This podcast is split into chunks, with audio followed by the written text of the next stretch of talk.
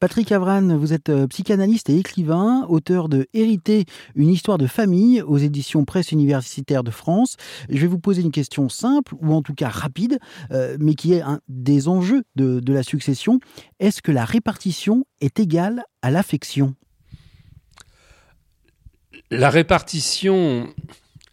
Euh, à la fois, on peut dire qu'elle est égale à l'affection dans la mesure où chacun, théoriquement, a toujours la même chose. En même temps, euh, elle ne peut jamais être égale parce que l'affection, ça ne se partage pas. Chacun a, celle qu'il pense avoir euh, reçue.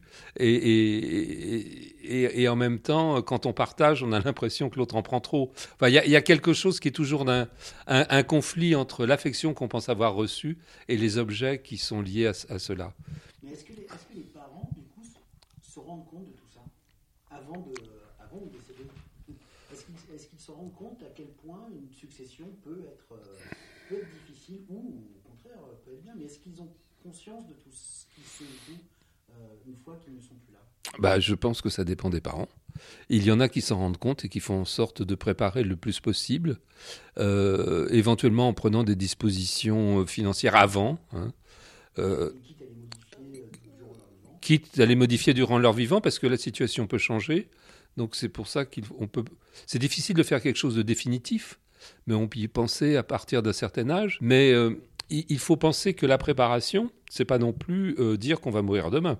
Oui, et c'est souvent pour ça que les parents ne préparent pas ça, parce qu'ils ne veulent pas se projeter. Ou même les enfants ne posent pas la question. Oui, les enfants ne posent pas la question, ils ne veulent pas se projeter, puis ils ne savent pas vraiment de quoi il va être question. À mon avis, il ne faut pas avoir peur d'aller chez un notaire d'emblée. Je, fais la, je fais la promotion des notaires, c'est pas mon métier. Non, parce qu'ils mettent les choses au clairement. C'est-à-dire que à partir du moment où on sait ce qui va se passer, on peut tout à fait à ce moment-là euh, comprendre et dépasser le, matériel. Hein. J'avais écrit un, premier, un livre, pas un premier, j'avais écrit un livre sur les grands-parents. Je me suis dit que ce livre, ça allait continuer. Euh, et puis j'avais écrit un livre qui s'appelle Petite psychanalyse de l'argent. Et je me suis dit que là aussi, il y avait quelque chose qui se jouait entre les rapports euh, d'argent et les rapports affectifs et qui était très présent au moment de l'héritage. Et le, psychanalyste que, je suis reçoit... Les personnes ne viennent pas en général consulter parce qu'ils ont des problèmes d'héritage.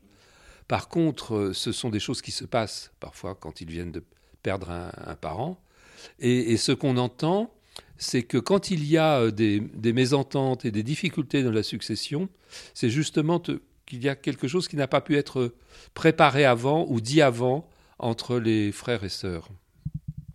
Et particulièrement euh, dans les familles qui sont quand même beaucoup plus fréquentes aujourd'hui, dites entre guillemets recomposées. Euh, même j'aime pas tellement ce terme, mais il faut voir qu'à ce moment-là, il y a effectivement des choses qui sont qui sont pas tout à fait la même chose. Hein, parce que quand on est né, on ne savait pas qu'on allait avoir ce frère. Comme je disais, on ne vient pas consulter pour un héritage. Par contre, quand on perd un, père ou une mère, à ce moment-là, la question se pose. Il y a le deuil. Et ça, le deuil, le psychanalyste ne peut rien y faire. ça ne soigne pas. Hein. Euh, les conflits au cours d'un héritage, par contre, ça, on peut essayer de, faire en sorte que ça se passe le, mieux possible. Merci beaucoup, Patrick Merci à vous.